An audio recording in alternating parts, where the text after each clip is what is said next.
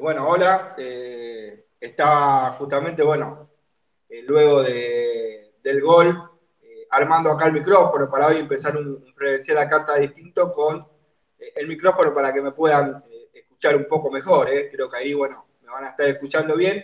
Un frenesí la carta decía que hoy tiene muchos condimentos, ¿no? Un frenesí la carta en el que todos estamos bastante enojados, ¿no? Este frenesí la carta de hoy, del 19 de septiembre, como siempre a las 20 horas, el espacio eh, que eligió el hincha de San Lorenzo para debatir y hoy un debate eh, claramente caliente, ¿no? Acerca de este clásico con River, un partido en el que deja la sensación que por momentos San Lorenzo no se animó, que el entrenador hubiera hecho las cosas mal, sobre todo en algunos después, el polémico arbitraje de Lustó, que creo yo que eh, en este caso me parece que es, a mí no me gusta quejarme mucho del tema de los árbitros, pero yo lo decía ayer, ¿no? Es como que en una clase de periodismo me lo han enseñado, un ex árbitro, que justamente cuando un árbitro quiere bombear a un equipo no lo hace cobrando penales o dando en posición adelantada o expulsando jugadores, sino con estas pequeñas faltas, no siempre a favor de un equipo, todas estas faltas terminan haciendo claramente que el jugador rival se vaya del partido. En este caso, para el jugador de San Lorenzo era dificilísimo meterse en partido cuando todas las divididas eran para River es como que el jugador de San Lorenzo siente que no hay sentido de la justicia, ¿no? Por decirlo de alguna manera, porque todas las divididas eran para River, todas las divididas eran para River, y esto claramente desgasta en este caso a San Lorenzo, un San Lorenzo que el primer tiempo entiendo que lo planteó bien, eh, se le paró de igual a igual a River, tratando de aprovechar esa franja izquierda de la defensa de River con casco, con un interior que no se metía como era de la Cruz, con la posibilidad de Barco que le costaba mucho en el retroceso, y San Lorenzo ahí con Giai y con Ceruti se hacía fuerte, un Giai que después inexplicablemente termina saliendo ¿no? en, el, segundo tiempo, eh, y bueno aprovechaba lo contrario, ¿no? quizá el ala de Braida eh, con la subida interna de, Herrera y quería lastimar por ahí eh, con el chico Solari, ¿no? Pablo Solari, el ex jugador de Colo Colo, y River plantaba también con alguna situación por aquel lugar y la tenencia del, balón, ¿no? la jerarquía que, que por ahí tiene individualmente River, no tanto como equipo, hasta que, bueno, se rompe ese primer tiempo con aquel gol que convierte en Mamana luego de una serie de rebotes y el error inicial de Barrios, y eso hace que el partido se rompa a favor de River. Pero después no es que River lo salió a pisotear a San Lorenzo, sino por el contrario, ¿no? Y en el segundo tiempo San Lorenzo lo emparejó, había sensación de empate dando vuelta en el clásico, y creo que con los cambios, esta vez Rubén Darío no se animó y no se animó en un partido que además San Lorenzo lo estaba perdiendo, ¿no? Quizás está la discusión, vamos a abrir ya el debate y voy a empezar a presentar para no, extenderme mucho más, pero digo, da la sensación que a lo mejor en algunos partidos que San Lorenzo iba empatando, como con Central, eh, Arsenal, Estudiantes, varios partidos en cancha de San Lorenzo, a lo mejor decís si San Lorenzo arriesgaba lo perdía y hoy estaríamos hablando de que algunos empates de este ciclo de SUA serían derrotas, ¿no? Pero bueno, Ayer estaba perdiendo San Lorenzo, yo perdido por perdido, por lo menos esto me pasó todo el tiempo por la cabeza a mí, cubriendo el partido en el estadio, haciendo los comentarios como siempre para atrás del hincha. La sensación que me dejaba a mí justamente era que San Lorenzo eh, podía jugarse a matar o morir, y si de contra lo terminaba perdiendo 2 a 0, de todas maneras sumás 0 puntos, perdiendo 1 a 0, 2 a 0, sumás 0 puntos, de la misma manera que si vos ganás 1 a 0, 5 a 0, sumás de a 3. Eh, pero bueno, no me quiero extender más en este preámbulo, este debate de lunes a las 20 horas, candente. Eh. Creo que hoy todos seguimos bastante enojados todavía con la derrota de San Lorenzo y después el atenuante de lo que pasó con Rubén Darío Insúa, del cual vamos a tener información exclusiva, lo de Insúa y algunas otras noticias destacadas, infos destacadas, como siempre hay en Frenesía Azulgrana, hoy claramente eh, para todos los que están en Frenesía La Carta, informaciones que no han circulado todavía, sí lo de Insúa, pero eh, otras informaciones tenemos exclusivas, así que sin más preámbulo voy a presentar eh, primero al Bomber, de Frenesía Azulgrana, el hombre eh, que lo saqué de la galera, ¿no? el hombre que nadie conocía, el refuerzo que nadie conocía para este frenesí. Así que, ¿cómo estás, Esteban Hoffman? Buenas noches. Bueno, lo primero que quieras contar acerca del partido o tus sensaciones de lo que dejó la derrota ante River, Esteban. Hola Hernán, buenas noches para vos, buenas noches para la mesa, a Bruno, a Sol, a Rodri y a todos los que se van sumando a este nuevo Frenesía la Carta, post partido con River. Eh, la verdad que todos nos quedamos enojados después del partido, me parece que se pudo haber sacado un poco más eh, al menos un punto, no, es, un, es el peor River de era Gallardo, no por eso no, no deja de ser un equipo con jerarquía, ¿no? Pero es un equipo que si te le animás le puedes sacar un poco más. Esa es la sensación que nos deja todo después de ver los últimos partidos que viene jugando River. Banfield se le animó en cancha de River, Boca sin mucho le ganó en cancha de Boca. Eh, creo que San Lorenzo no se animó mucho, el primer tiempo fue timorato. A mí no me gustó el primer tiempo de San Lorenzo. Creo que hubo 20 minutos donde River manejó absolutamente la pelota sin patear mucho largo, pero con un, manejo absoluto. Barco para mí en el primer tiempo fue un jugador que mucho, no tanto de la Cruz, pero junto con de la Cruz y con Enzo Pérez nos manejaron la pelota lo cual San Lorenzo después empezó por la necesidad de buscar un poco más, pero siempre te acordás tarde. Creo que el partido arranca cuando en el minuto cero y a veces también eh, pecamos de eso, ¿no? De, no arriesgarnos un poco más y ir a buscar un resultado cuando ya el margen para desarrollar un ataque distinto, eh, ampliar eh, los espacios cuando el, rival se retrotrae más, porque tiene el, gol a favor, por lo cual le importa más cuidar su, valla que, ir a buscar el segundo. Entonces, en ese momento cuando San Lorenzo más se le complica meter en el área rival, ¿no? Eh, ¿Qué es lo que nos pasa con Leguizamón? Que nosotros a Leguizamón lo pedimos, pero si Leguizamón no tiene espacios para explotar, es muy difícil que te rinda. Pero bueno, también nos quedó la bronca de que el fallo arbitral se vio todo el, todo el partido. Yo lo vi desde casa.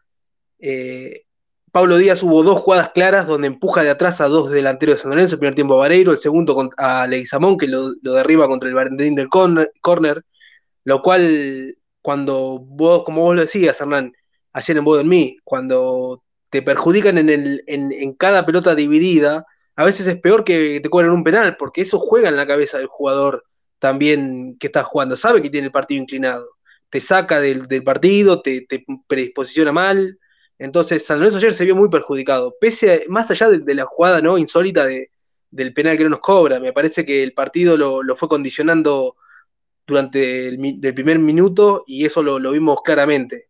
Pero bueno, no me quiero extender más y, bueno, seguiremos debatiendo en la segunda etapa también sobre las declaraciones de Insúa.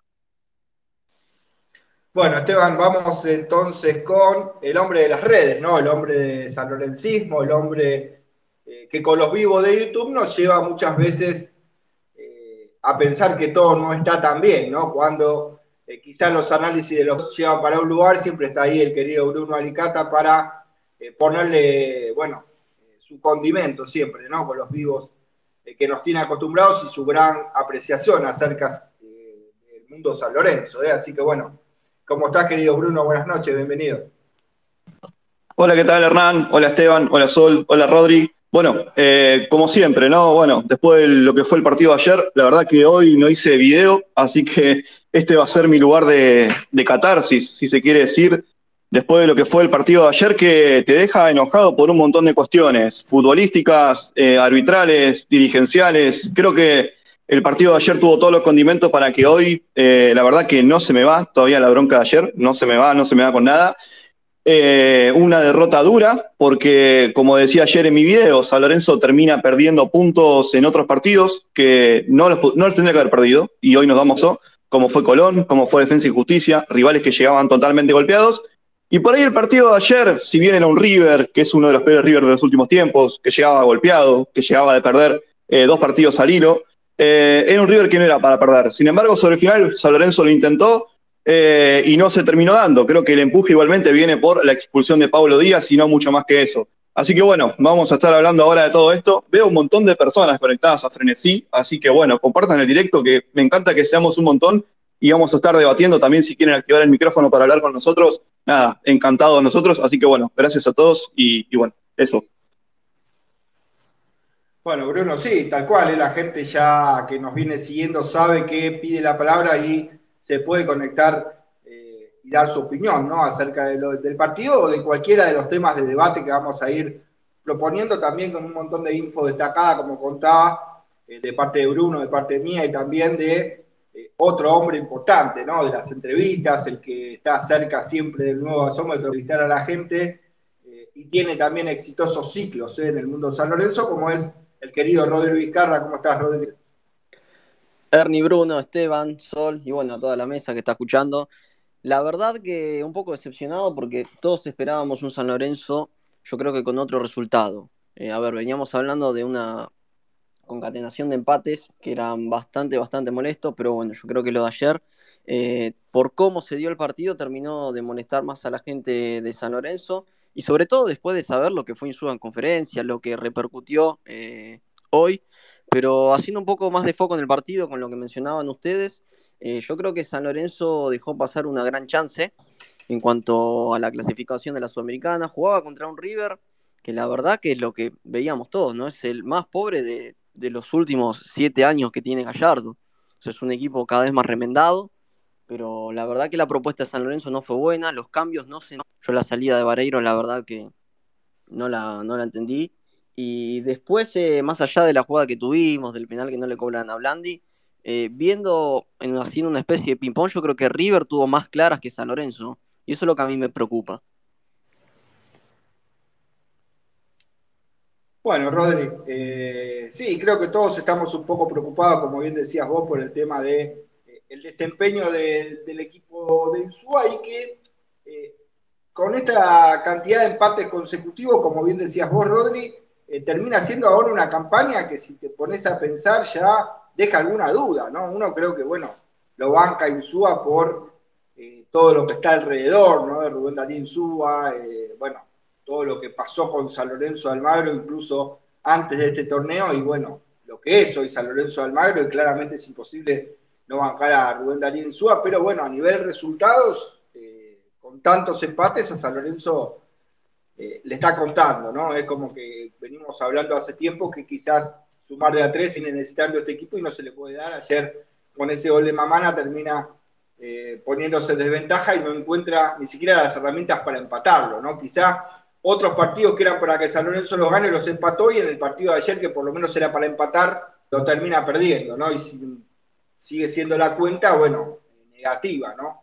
Eh, por lo menos de las últimas fechas hasta acá, de aquel gran momento que tuvo quizá el mejor del ciclo Insúa, que fue las dos victorias seguidas ante Platense y ante Racing, no volvió San Lorenzo a tener eh, esa performance, sobre todo justamente en dos partidos que San Lorenzo gana de que creo donde más arriesga, ¿no? Creo que con Platense San Lorenzo arriesgó un poquito más siendo local y después el partido con Racing, ¿no? Un rival complicado que hoy está aprendido eh, ahí arriba y había que ir a ganar a cancha de Racing y creo que esa vez eh, Insúa así mostró un muñecazo y, sacó un partido de la galera, pero bueno, me queda todavía una presentación que, bueno, fue clave, ¿no? Y vino siendo anunciada porque de alguna manera viene a ser la banderada, ¿no? De todas esas... Eh, hinchas de San Lorenzo que quizá quieren hablar y no se animan. Dice, bueno, son todos hombres los que hablan y yo no me animo. Y acá en el espacio pueden hablar todos, así que bueno, eh, la idea de, Esteban de, sumar también una integrante femenina para quien quiera hablar. Eh, puede hablar en este frenesí. Bueno, estamos hablando de Soul Lauler, si es así el apellido, corregime si no es así. Así que bueno, bienvenida a lo que es Frenesía Azulgrana y bueno, tu opinión de lo que quieras del partido y bueno, te sumás al debate, así que bienvenida, ¿cómo estás? Buenas noches. Hola, buenas noches y gracias por esa presentación y bueno, buenas noches a todos los que nos están escuchando. Y nada, haciendo hincapié en lo que fue el partido, yo siento que en el primer tiempo San Lorenzo se quedó atrás, o sea, no salía del fondo, fue, o sea, lo bueno que hizo es que no dejó que River termine la jugada como que cuando River estaba por terminar podíamos sacarla del área y demás. Y después, en el segundo tiempo, eh, nos ayudó, bueno, la expulsión de Herrera a River y siento que San Lorenzo tuvo mucho más juego que ellos, siento que fuimos superiores en, no tanto, pero un 0,5 sí, y diría que lo podríamos haber empatado. Claramente el arbitraje no ayudó para nada, eh, tanto como faltas de Paulo Díaz, como la que también ha tenido Pinola sobre Martegani. Martegani fue uno de los cambios que a mí no me gustó porque no se viene destacando y siento que le quitaron la confianza que tenía, pero había faltas que, o sea, que eran claras y que no le cobraron una a él. Así que, bueno, eso. Tipo, dentro de todo siento que el primer tiempo fue más de River, pero ya que en el segundo San Lorenzo para mí lo podría haber empatado tranquilamente. Bueno, las mismas sensaciones, ¿no? En este caso, más allá de ser plateada masculina, plateada femenina, creo que las sensaciones fueron iguales, ¿no? Un San Lorenzo que en el primer tiempo eh, quizás fue un poco superado por River, eh, aunque se plantó bien, entiendo yo, el equipo de Insúa, estaba bien lo que San Lorenzo propone en la primera etapa para frenar a un River que claramente está acostumbrado a manejar mucho más la pelota que San Lorenzo. Y acá con lo que decía Sol me aparecen ya un par de temas que tienen que ver con el debate alguna gente me decía del otro lado, eh, hablan de, romper la línea de 5, línea de 4, línea de 4, y después si sacás a Braida, por ejemplo, y pones al pibe Silva, y el pibe Silva no anda bien, y al pibe Silva lo vas a quemar, eh, y un montón de, circunstancias que se dan romper la línea de 5. También quién sería el volante izquierdo. Bueno, un montón de cosas que la gente se pregunta, eh, que me gustaría empezar con el debate de eso y también el tema de Martegani, ¿no? Digo, la inclusión de Martegani, eh, no está rindiendo Martegani, no es el mejor momento de Martegani, y también de qué juega Martegani, ¿no? Se me ocurre a mí, porque yo lo veo a Martegani como un jugador para jugar atrás del 9, para jugar en los últimos metros, para filtrar pelotas, para aprovechar su pegada, un jugador fino de clase que yo entiendo, particularmente esto como opinión personal, que arrancando de tan atrás se pierde se pierde en el partido. No es doble 5 Martegani, no es un jugador para recorrer metros con la pelota dominada, no es un jugador eh, que aprovecha mucho el tema de los pases largos, sino que es más un jugador de pases cortos, de gambeta, de jugar cerca del área, de buena pegada. Por lo menos esto es lo que me parece a mí con Martegani. Poco tiene que ver eh, con el no rendimiento de Martegani. Y después quiero entrar en el debate esto de la ruptura de línea de 4, de línea de 5, ¿no?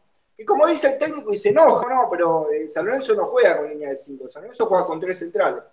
Está perfecto, vamos entonces a impartir el debate desde ese lugar. Digo, San Lorenzo juega con tres centrales, fantástico. En el segundo tiempo con un jugador más, y con Suárez y el colibrí Borja que ingresaban en River como doble nueve, tranquilamente San Lorenzo podía haber quedado con Zapata y con Gatón y mano a mano, eh, cerrarle las líneas de presión más arriba a River para que River tenga que saltar líneas y jugar directo. Digo, y además, esto te permite atacarlo a River con espacios. Digo, River es un equipo que, con Mamán y con Pablo Díaz ganando duelos, eh, difícil entrar. Eh, lo mejor era que San Lorenzo condujera y terminar atacando con espacios, ¿no? Un River que se iba a cerrar claramente porque tenía un jugador menos, iba ganando el partido iba a apelar justamente a esto, a saltar líneas y jugar directo hacia el doble 9. O sea que si San Lorenzo eh, lo dejaba mano a mano y ponía eh, quizá un jugador más, incluso cuando sale Braida, a lo mejor era dejarlo a Braida y sacar a Hernández, a lo mejor, o sacar a Zapata y dejarlo a Gatón y Hernández mano a mano con los dos 9 de River. Eh, yo particularmente lo hubiera tirado a Hernández como una especie de número 3, algo así como hacía Caruso con Kahneman, ¿no? que no era 3, pero jugaba en la banda izquierda y le daba ese resquicio de marca también eh, al equipo y no lo hubiera sacado a Giai. ¿no? Esto creo que fue eh, el punto de inflexión que rompió el partido y después lo que yo decía también en Bodo mí que es algo que quiero bueno, preguntarle a todos los colegas, que es el tema de por qué nunca San Lorenzo vislumbra los errores que está teniendo durante el partido. Digo, en el primer tiempo se veía claro la superioridad de River, como decía Sol, como decía también Bruno, Esteban creo que también, y justamente San tenía que emparejar el medio. San tenía que poner un jugador más en el medio para emparejar esa línea de volantes de River, que le manejaban la pelota por esa ciudad.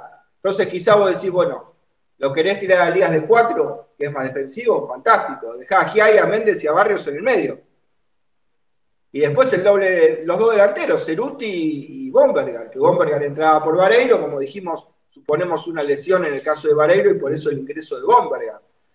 Entonces vos terminabas con 5-3-2, de alguna manera le igualabas la mitad de la cancha y después tenías mano a mano a los dos puntas, en este caso Ceruti y Bomberger, con, también con Mamana y con Pablo Díaz, con la posibilidad de la subida de Giai por un lado o de Elías y la posibilidad de la subida de Braida por el otro, para centrar, ¿no? A un River que mostraba claramente todas las deficiencias cuando llegaban centros, ¿no? Al área de River, eh, cada vez que había un tiro de esquina, yo le decía Lean en la trasme al punto del penal, porque se veían todas las dudas, ¿no? También de Franco Armani para salir a cortar cada uno de los centros. Entonces, eh, quiero ganar el debate y voy eh, con Esteban para preguntarle esto, digo, ¿no? ¿Cómo, cómo romperías la línea de 5?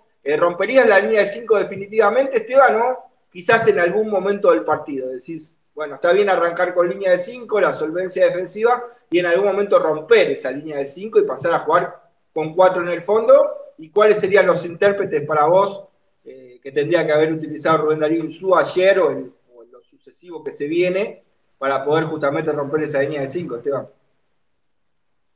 Sí, Hernán, a ver, yo creo que uno tiene que sacar una evaluación parcial del campeonato que está haciendo San Lorenzo.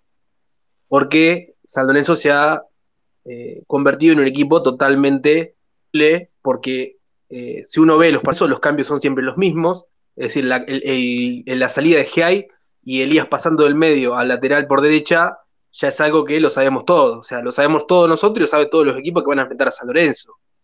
Lo mismo con los cambios, eh, no sé, de Bombergar. San Lorenzo no, tiene otro, otro, otro esquema. Insúa no quiere salir del, libreto que, que armó lo cual eso no le, no le ayuda mucho tampoco, porque si te diera resultado, bueno, de última mantenete, si venís ganando, ¿por qué vas a cambiar? Pero San Lorenzo ganó cinco partidos, entonces en algún punto tenés que pensar si realmente sirve el empate, el empate, el empate, y ahora ya la derrota. Creo que hay que hacer un punto de inflexión en eso. Y después creo que también hay que, hay que pensar ¿no? Eh, en características más propias de lo que estamos viendo en cada jugador. Porque hoy, por ejemplo, me dicen eh, Ceruti, ¿no? A Ceruti lo, la verdad que lo bancamos porque, porque corre y, genera faltas. Ajá. Y Barrio, no, y Barrio es incisivo. Pero Barrio es incisivo en dónde? A, 50 metros del arco. O sea, a mí no me sirve un perrito Barrio tirando eh, gambetas eh, en la puerta del área como el taco que tiró o eh, ese, ese, corte de cintura que tiene en la mitad de cancha, porque no, no nos sirve y no es culpa de Barrio, lo retrasás demasiado y hoy Barrio no tiene mercado, por lo tanto también le pesa. Con Braida no, no, se, no se terminan de entender ahí. Y Braida ayer hizo un partido con muchísimo sacrificio. El primer tiempo fue uno de los jugadores que más pelota recuperó. Yo no lo hubiese sacado, lo hubiese tirado del otro lado, en su puesto original, para adelantarlo a Ceruti y jugar con, una, con un 4-4-2, donde el tipo pueda jugar en su puesto natural con la confianza que tiene ahora y llegar hasta el fondo, porque es un tipo que en velocidad gana. En lo mismo que el primer tiempo. San el talón de Aquiles de River era Herrera. Y jugamos con Ceruti por, el otro, por la otra banda, para el fresco. Y la verdad que, a ver, eh, lo sabíamos todo que Herrera es un jugador que le cuesta mucho marcar en retroceso. De hecho, San Lorenzo lastimó más con Barrios, tirado bien sobre la raya en el segundo tiempo cuando lo atacó por Herrera. De hecho, lo terminan expulsando.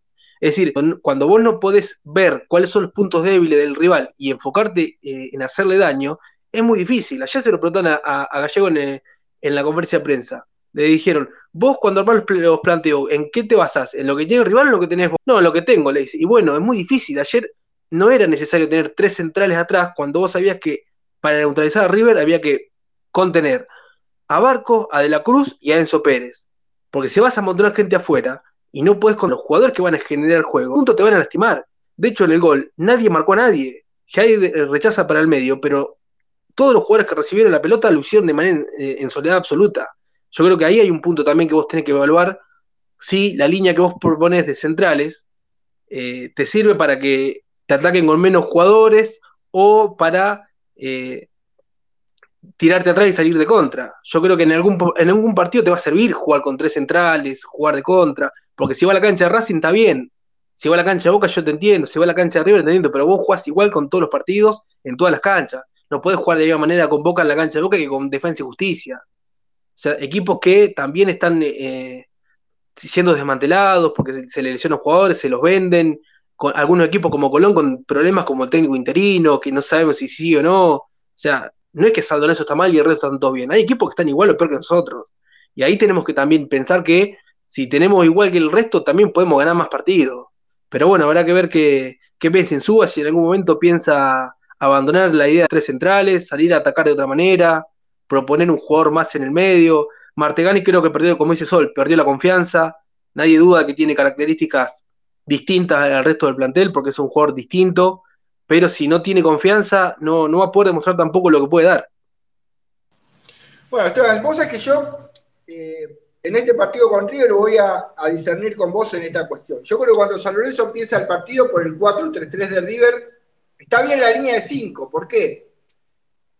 Porque de alguna manera, bueno, River te iba a contener esa posibilidad de contra y vos con Giai y con Braida, sumando un jugador más, tenés ventaja sobre los tres jugadores que planteaba River, ¿no? Porque si vos jugás con línea de cuatro y River te pone tres delanteros, eh, tenés una falencia claramente en el pasillo entre los laterales y los centrales, y ahí se te pueden meter los extremos.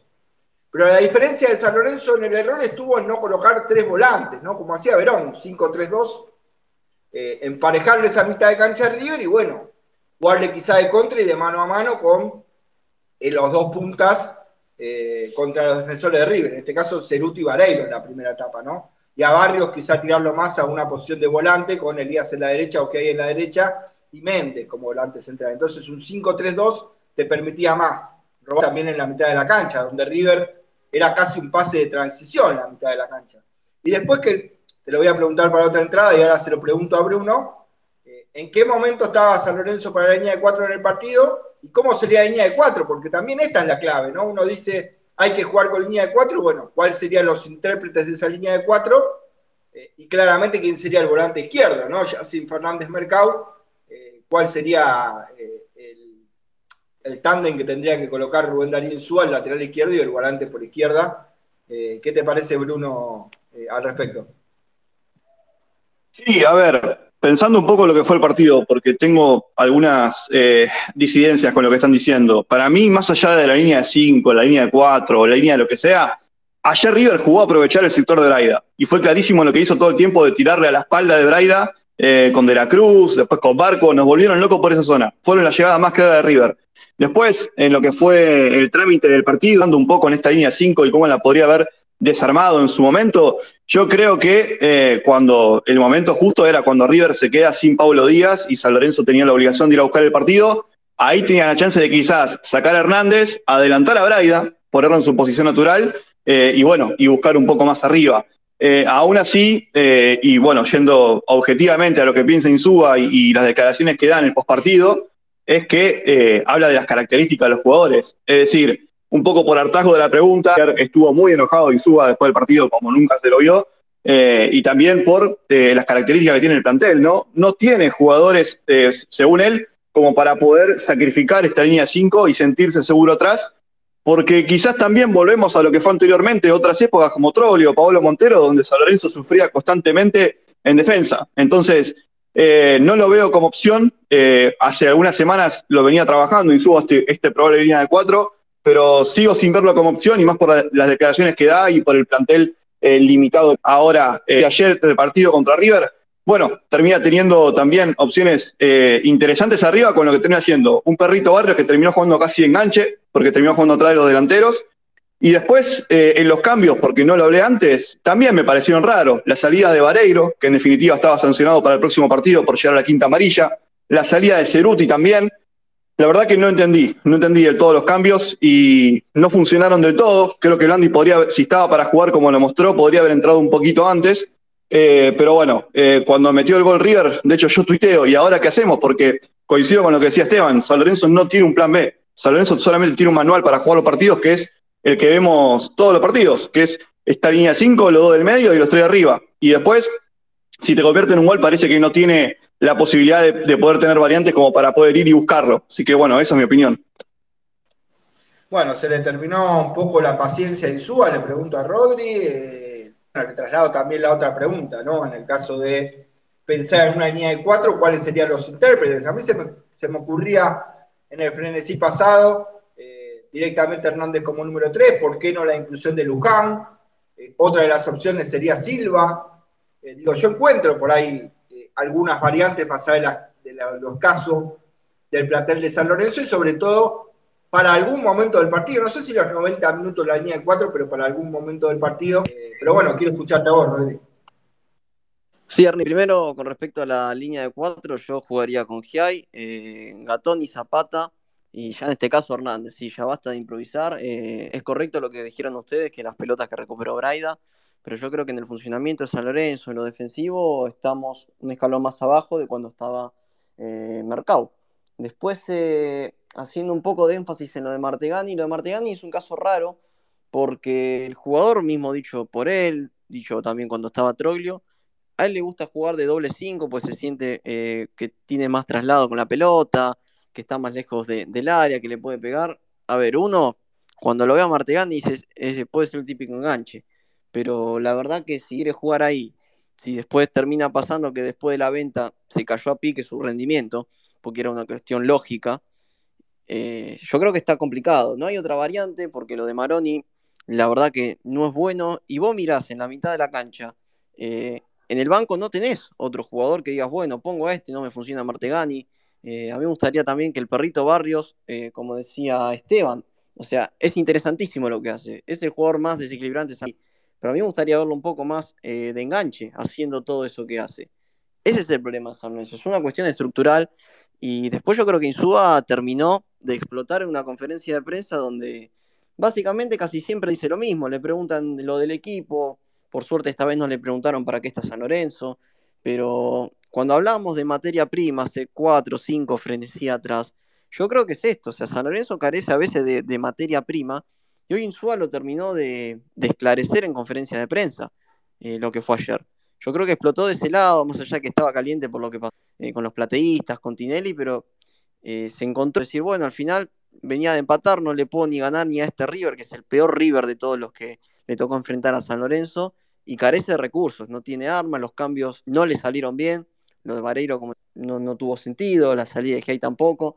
Yo creo que San Lorenzo se terminó de encontrar en la fecha 20 con esto, con una realidad.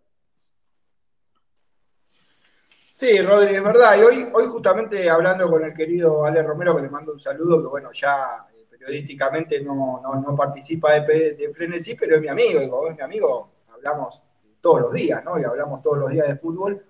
Y él como director técnico me decía hoy, ¿no, Bernie? Eh, es difícil eh, plantear solamente las situaciones que están a favor del SUE, que es verdad que sucedieron, como que el plantel lo terminó de armar después de la fecha 10 con la llegada de Bombergar, eh, el tema de los refuerzos que pidió y no vinieron, y un montón de situaciones que son ciertas, pero hoy ya jugadas 20 fechas, esto me decía el querido Ale, Ernie, 20 fechas es un montón, ya 10 fechas es un montón. Se sabe que los directores técnicos no cuentan con tanto handicap para darle más o menos una identidad al equipo o que por lo menos lo acompañen los resultados. Digo, quizás en su hasta la fecha 10 lo acompañaban un poco más los resultados. Digo, de la fecha 10 para acá, o sea, ahora jugadas 20 fechas, es como que ya un poco las excusas o todos esos parámetros que tienen que ver con todo lo que sucedió, se va agotando ya como excusa y eh, uno espera ya del equipo otra identidad, que saque otro resultado, claramente que se vean mejoras, ¿no? Como bien decía Rodri, como bien decía Bruno, Esteban también, San Lorenzo parece que no plan B, que siempre es lo mismo, eh, no hay cambios sobre la marcha, no hay audacia, eh, de alguna manera también hablábamos con Ale algo que yo explicaba en Bodomí ayer, ¿no? Hoy el fútbol es más de transiciones, más de velocidad, más de cubrir espacios con los corrimientos. Eh, quizá la receta más efectiva en el fútbol moderno son las transiciones rápidas. Y por eso quizá un equipo brasileño te sacaja, por lo rápido que hacen las transiciones y los reposicionamientos. Digamos, si no es que el lateral no sube, porque el lateral no sube, entonces el delantero rival no ataca, ¿no? Eh, o lo mantenés contenido al delantero rival porque le pones el 4 encima. No, el 4 tiene que subir y tiene que atacar y tiene que usar esa calle para atacar, como hacía Giai, y en los reposicionamientos tenés que encontrar las piezas para mover y hacer esos reposicionamientos rápidos, esas coberturas rápidas que a veces a Lorenzo parece que no, no le salen del todo bien y parece ser un equipo que a veces no arriesga más de la cuenta justamente para que no lo agarren mal parado de contra y eso hace que los minutos pasen y San Lorenzo parezca que no tiene plan B, pero bueno, me falta una pata en, eh, una pata en este debate que es Sol, eh, que bueno, le falta su opinión acerca del tema de la línea de 4 que veníamos a plantear, eh, si sacaría la línea de 5, si sería una línea de 4 y bueno, y qué, qué visión tiene ella acerca de esto. Sí, a mí me genera dudas porque en Suba te dice que se fija el esquema del equipo del, del equipo que contra el que juguemos. Y siempre termina siendo el mismo. Siempre jugamos con línea de 5. En el segundo tiempo ya sabemos los cambios, ya sabemos quién entra, ya sabemos qué va a pasar. Y yo no me molestaría empezar con línea de 5 al principio, ponele. Pero ya cuando te meten un gol o cuando estás empatando, yo iría a tirar a, a que nos adelantemos. Mi línea de 4 también sería Giai, Gata y Hernández y subiría un poco más a Braida, pero ¿qué pasa? Subimos un poco más a Braida y nos pasa que también choca con Barrios y como que no se logran entender, o eso es lo que veo yo. Eh, como que Barrios tendría que meterse más para el medio y dejar pasar a Braida, como nos pasó en los partidos que logramos que, bueno, queda mete un centro y ahí gol de Vareiro. Y eso sería lo correcto. Pero, pero bueno, ya después los cambios ya sabemos. Por ejemplo, también nos pasa que en el segundo tiempo siempre meten a Leguizamón, eh, nos sacan a Vareiro y Leguizamón termina corriendo solo, llega al área y se erra muchos goles, sí, pero llega al área y está solo. Tipo, no hay nadie apoyándolo. También le pasa a Barrios cuando tiene la pelota, que ahora que no está Mercado, es una baja, pero tiene la pelota y no tiene a quién darle pase, o sea, nadie se le acerca. Yo creo que San Lorenzo necesita eso, mucho necesita más cambios en el medio, alguien que distribuya la pelota y que también que se acerque a buscarla. Tipo, porque también está el caso de Martegani, que tiene la pelota y se pone a hacer juego de cancha en vez de pasarla. Tipo, es como que son dos extremos totalmente diferentes. Pero bueno, esa es mi opinión. Bueno, como conclusión, eh, un poco el parámetro que yo daba comienzo, ¿no? Y bueno, invito nuevamente a toda la gente que quiera participar, me pide la palabra, eh, tocan el micrófono y pide eh, la palabra para poder dar su opinión en, una noche caliente, ¿no? De debate acá en este Frenesí Azulgrana. Digo, como parámetro me queda lo que yo decía, quizás con ese 5-3-2, sin mover inicialmente esa línea de 5, como decía Sol, a lo mejor para no arriesgar tanto eh, y no entregar una flaqueza a la hora de defender por el tema de quizá la velocidad de Zapata, con Gatón, y quizás el técnico entendió que con los tres centrales tiene eh, de alguna manera otra, otro hermetismo, otra seguridad, y arrancar con la línea de 5 no sería el problema, sino que las reconversiones no se dan después, ¿no? Cuando San Lorenzo necesita eh, soltar más al equipo. Y después el tema del 5-3-2, el 5-3-2 le permitiría, además de Méndez como eje, como volante central, eh, Elías como interior derecho y a lo mejor Barrios como interior izquierdo, Martegani como interior izquierdo, Maroni como interior izquierdo, eh, pudiéndose soltar un poquito más, ¿no? Y sacar eh, esa parte de jugador conductivo que a lo mejor, como bien decía Sol, San Lorenzo no lo tiene, ¿no? Ese jugador que pueda trasladar y pueda conducir una especie de 10 clásico, que San Lorenzo con este esquema no lo tiene o los tiene tirados a la banda, ¿no? Porque cuando entra Martegani se tira a la banda o queda de doble 5 eh, y no termina de ser un jugador que eh, se hace enganche clásico que termine poniéndose al equipo al hombro, ¿no? Por decirlo de alguna manera, con el 5-3 como interior o también 5-2-1-2, de alguna manera el doble 5 adelante un jugador y después los dos puntas. Y dos puntas que pueden ser claramente Ceruti y Vareiro. Y también cuando ingresa Leguizamón puede serlo, porque de hecho Leguizamón fue una pieza clave jugando como segunda punta detrás del 9 en la reserva, ¿no? Y le dio grandes dividendos, ¿no? Al Pipi Romagnoli como entrenador de la reserva. Eh, y Leizamón jugaba ahí, ¿no? De doble nueve, no, no, jugaba claramente eh, como extremo por ninguna de las bandas, sino que ahí es donde jugaba Leizamón y donde pesaba, ¿no? Eh, la velocidad y la audacia. y también un jugador que tiene bastante gol. pero bueno, justamente yo decía, se suma que dio su opinión y aparece el querido siempre para darnos noche caliente, Conde, ¿no? Con la derrota de San Lorenzo.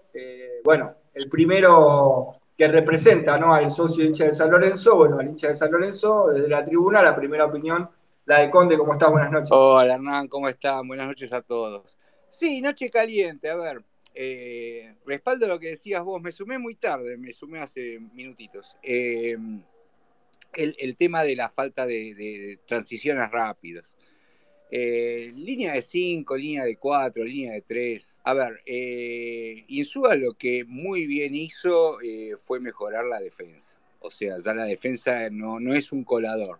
Sumando mucha gente, quizás, puede ser, pero la defensa está bien, está bien armada la defensa.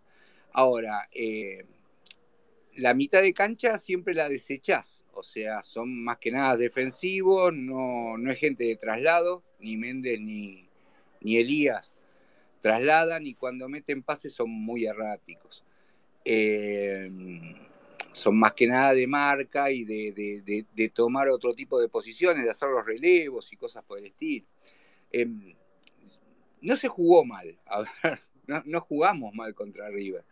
Eh, los errores, el, cabezazo de, de al medio, eh, el, taquito o ese pase errático de, Barrios, son errores, o sea, los tiene todo el mundo, los tiene Messi, los tiene Benzema, los tiene todo. Es, es, como para minimizarlo. El tema es que no tiene peso ofensivo San Lorenzo, o sea, eh, la verdad es esa. Eh, no hay peso ofensivo, no hay, no hay transiciones rápidas, no se juega corto. O sea, no, no se juega con un equipo, el equipo queda muy desplegado generalmente.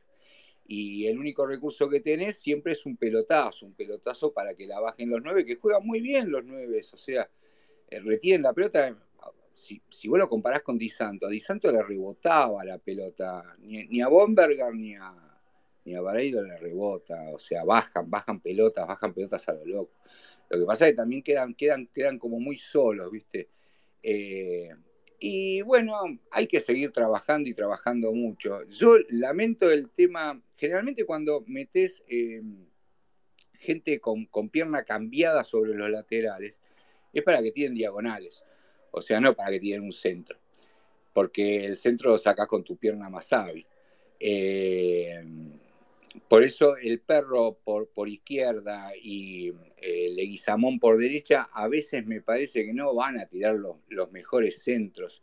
Eh, pero bueno, es cuestión de seguir, seguir apoyando y, y, tratar de, de, buscar un poco más. O sea, mmm, apoyo totalmente a Insúa. Eh, pero bueno, sí, hay que, en algo, en, algunas veces Insúa también miente un poquito la, mentira de los técnicos, esto de que ve el rival, de que, de que busca variantes, y lo vemos, o sea, se juega más o menos igual eh, en todos lados, de local, de visitante, equipos más o menos menores o más flaquitos y contra equipos robustos.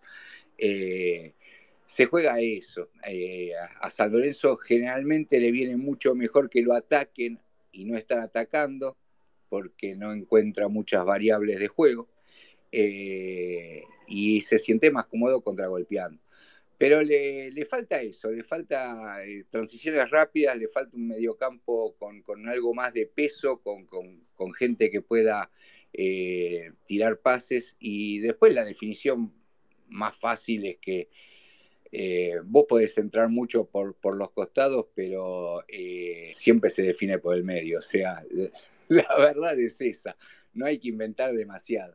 Eh, podés tirar miles de centros, pero lo van al medio. Es así. Hay que mejorar un montón de cosas y, se, puede mejorar. O sea, yo creo que, que los jugadores en sí, el caso Braida, por ejemplo, que era una especie de desecho y hoy ya lo tenemos en, esa, como hasta defendiendo y en, una banda con, pierna cambiada.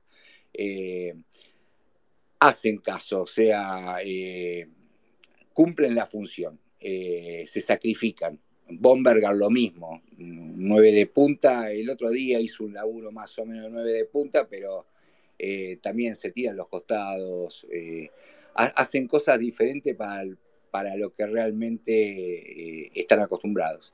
Así que e, es, esa convicción de, sumar para el equipo eh, ya está lograda. Ahora hay que buscarle la vuelta, hay que buscarle la vuelta de tener más juego. O sea, eh, yo soy de la idea de que toquen, toquen.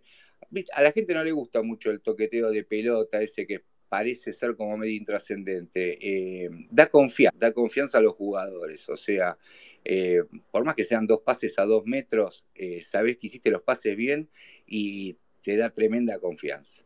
Eh, y San creo que demostró que tiene con qué, o sea, tiene un grupo de profesionales bastante interesante, aunque algunos sean chicos, el otro es un grupo de profesionales que vale. Esa era mi opinión. Bueno, Conde, me dejaste este, un montón de, parámetros para analizar ¿no? y continuar con este debate. Eh, vos decías algo interesante que es Bomberger aguanta, Vareiro aguanta, eh, no les pesa la pelota, pero después se pasa, y eso se llama segunda pelota, ¿no? Y justamente cuando vos colocás un jugador rápido atrás del 9 para disputar la segunda pelota o para aprovechar la segunda pelota, en ideal es ser útil y Samón, como decía yo, como una segunda punta.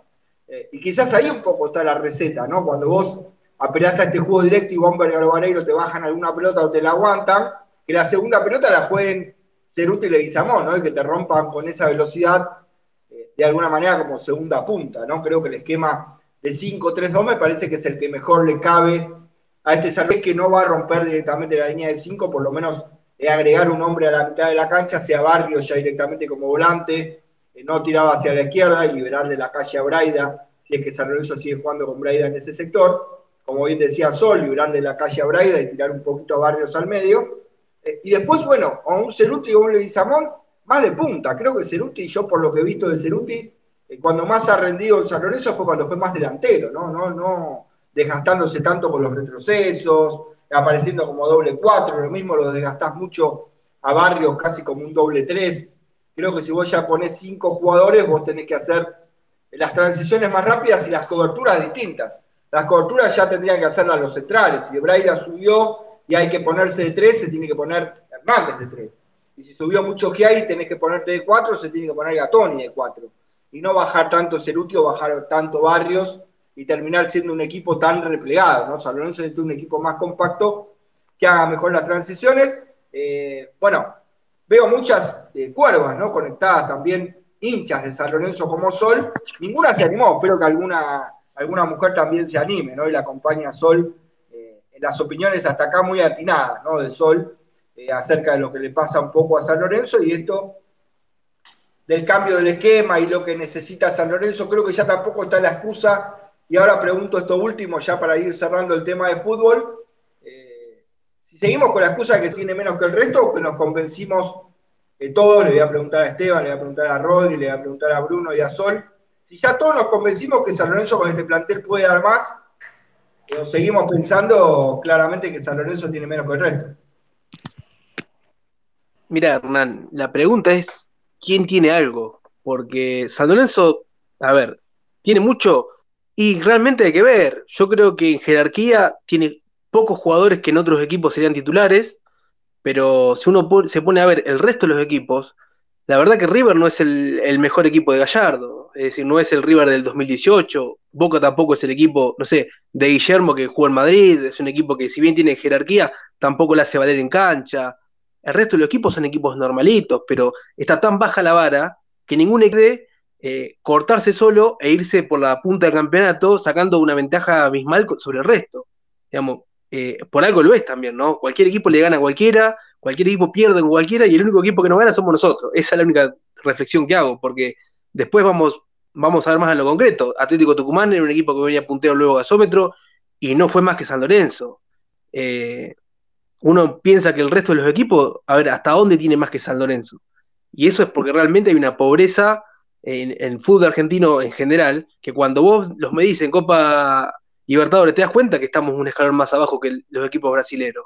Es decir, eh, eso tiene que, tiene que ver también con, los jugadores que explotan y los venden eh, a los seis meses, ¿no? Porque los grandes jugadores que salen equipo, en los equipos de fútbol argentinos no duran mucho. Eh, el jugador de Banfield es el de Lanús, que creo que fue a Brasil.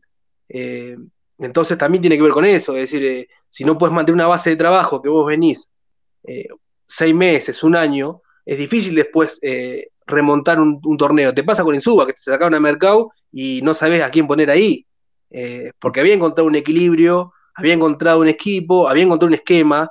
Mercado te sirve para este esquema. Quizás no es muy ambicioso, pero de última te daba un, un, cierto margen para pensar que los equipos, que los partidos los podías plantear de otra manera. Y lo sacaron a Mercado y no tenés otra característica en un jugador parecido para que pueda eh, jugar de esa manera. ahí en lo que decís, porque, por ejemplo, Mercado le cae bien a este esquema, decía, ¿no? decías vos. Y, y, Mercado es un jugador que no tiene ni cerca las características de Braida. Entonces, ¿qué es lo que busca el entrenador en Braida? Braida es un jugador más de banda y Fernández Mercado lo que mejor tiene es el ataque interior y la conducción, ¿no? Cuando le liberan esa calle. Entonces, ¿qué estaría buscando el entrenador, Esteban? Porque la verdad que Braida no se parece nada a Fernández Mercado. Es que eso mismo lo que estaba diciendo Hernán, que vos tenías un jugador como Mercado que te servía para este esquema, pero cuando vos sacás a Mercado, no tenés otro jugador que tenga esa característica que te termine sirviendo el esquema. O sea, el tipo sigue apostando el mismo esquema cuando te funcionaba porque tenías un jugador como Mercado que tenía otra salida. No es la salida que tiene Barrio, no es la salida que tiene eh, eh, Braida, no es la salida que tiene ningún otro jugador. Es un tipo que eh, sabe mucho con la pelota, se mete para adentro, tiene remates de afuera, tiene centro, o sea, no lo tenés hoy. Entonces, por eso yo no entiendo por qué no renuncia al esquema, porque no tenés esa pieza que le faltaba. Pero bueno, eh, no sé qué pensará Bruno, Rodri, Sol. Sí, yo en este sentido, la verdad que lo que creo es que hay que terminar con un poco el mito de ese San Lorenzo eh, no tiene menos que el resto. A ver, es una realidad. Vos mirás eh, los equipos, Platense está arriba tuyo, Argentinos que se está un poco también está arriba tuyo, y no son planteles que vos decís, uy, la verdad le sacan superioridad numérica o de variantes eh, a lo que tiene San Lorenzo. a veces es una forma de optimizar los recursos, sí, lo de mercado fue una contra sensible, pero la verdad que no, yo no encuentro un reemplazante en ese caso. Sí cambiaría la delantera, cambiaría el funcionamiento, como decía Arni, lo pondría Ceruti en otro, en otro costado, o, como dijimos, lo de Barrios también, o afianzar un poco más, no sé si quieres un doble 9, pero a veces ya es, cuando van 20 fechas es arreglarse un poco ya con lo que tenés y dejar la excusa esa de que tenemos menos que los demás. Voy a, voy saltearte un segundo a Bruno y le voy a preguntar Sol, porque después te voy a preguntar algo, Bruno, que nos va a llevar al otro tema, porque yo sé, Bruno, que hoy querés hacer catarsis y estás eh, ahí en la gatera de hacer catarsis. Le voy a preguntar primero a Sol, eh, ¿qué te parece, Sol, lo que venimos planteando de que si San Lorenzo tiene más o menos que el resto, o San Lorenzo lo que le falta es convencerse, ¿no? De que no tiene menos que el resto y mirar hacia adelante con ese camino, ¿no? De que San Lorenzo no tiene menos y que puede más con lo que tiene. No, es que sí, para mí Capaz nos falta un poco de jerarquía, sí, pero yo creo que Insúa le dio otra mirada a lo que era el equipo hace unos meses, porque antes la defensa dejaban pasar los jugadores como cualquier cosa. Yo creo que ahora la mirada del equipo es diferente, se ve que es un equipo totalmente más serio de lo que era antes. Y sí, ponele, River tiene jerarquía tanto como eh, cuando está con los titulares y después vas a los suplentes y tiene a Borja, tiene a Suárez, tiene todavía en, en pero yo creo que San Lorenzo no se queda muy atrás y además que este es un campeonato para mí súper irregular porque estamos viendo a equipos que capaz en campeonatos anteriores nunca había estado arriba de la tabla. Tipo, para mí Gimnasia hizo tremendo campeonato. Atlético Tucumán, que por ejemplo también eso es irregular. Venía haciendo tremendo campeonato y hace seis fechas que capaz no puede sumar de a tres. Después, eh, River que pierde contra Boca, nosotros que le ganamos a Boca con lo que tenemos. Eh, Después, no sé, Banfield, por ejemplo, le ganó a River, pero ayer perdió contra Lanús, que está casi al fondo de la tabla. Es como que para mí falta adquirir confianza a lo que tenemos y saber que podemos dar más, porque si atacaríamos al menos un poco, yo creo que le haríamos partido a varios, porque varios puntos los perdimos porque faltó eso, confianza y meterla largo. Bueno, eh, buena, buena apreciación, ¿no? La confianza eh, tan importante. Y bueno, agradecerle también a Maxi Kevorkian, ¿no? Que siempre, pero hoy nos pide disculpas porque no le funciona eh, Twitter en el celu y que el problema fundamental, nos dice Maxi, de estos últimos encuentros es el planteo. Insúa, como vengo diciendo hace bastante, es víctima de sí mismo, sabe cuál es su mejor equipo, por lo menos el que mejor funciona, pero inventa. Bueno, la opinión de Maxi. Y como decía, vos dejaba para el final de esta parte del debate a Bruno, porque lo quiero llevar a Bruno ya del lado de lo futbolístico hacia el lado de lo dirigencial también, porque va de alguna manera de la mano a lo que dijo Rubén Darío Insúa y el tema que vamos a abordar ahora del debate, ¿no? Lo que sucedió en el final del partido con el técnico de San Lorenzo. Eh, Bruno, bueno, tu opinión primero de si San Lorenzo tiene más o menos que el resto. Eh, y San Lorenzo tiene que acostumbrarse a esto que tiene, por lo que le dejaron los dirigentes, los máximos responsables. El San Lorenzo hoy está así por los dirigentes, pensás eh, algo parecido a lo de Insúa y tiene que acostumbrarse San Lorenzo a manejarse con esto o con esto que tiene no le alcanza justamente por la falta de jerarquía eh, que se ve obligado por esta situación económica que hoy, bueno, impera en el mundo de San Lorenzo. A mí, verdad, eh, todos los que eh, opinaron recién, estoy de acuerdo y creo que vamos todos en el mismo sentido, pero yo lo vengo diciendo mucho este tiempo. Para mí San Lorenzo no es ni más ni menos que un equipo en construcción. Es un equipo que tiene jugadores que recién llegaron, que San Lorenzo no puso un solo centavo en, estos jugadores, más que el sueldo. Caso de Juan Inés Méndez, caso de Bomberger, que bueno, es una buena aparición.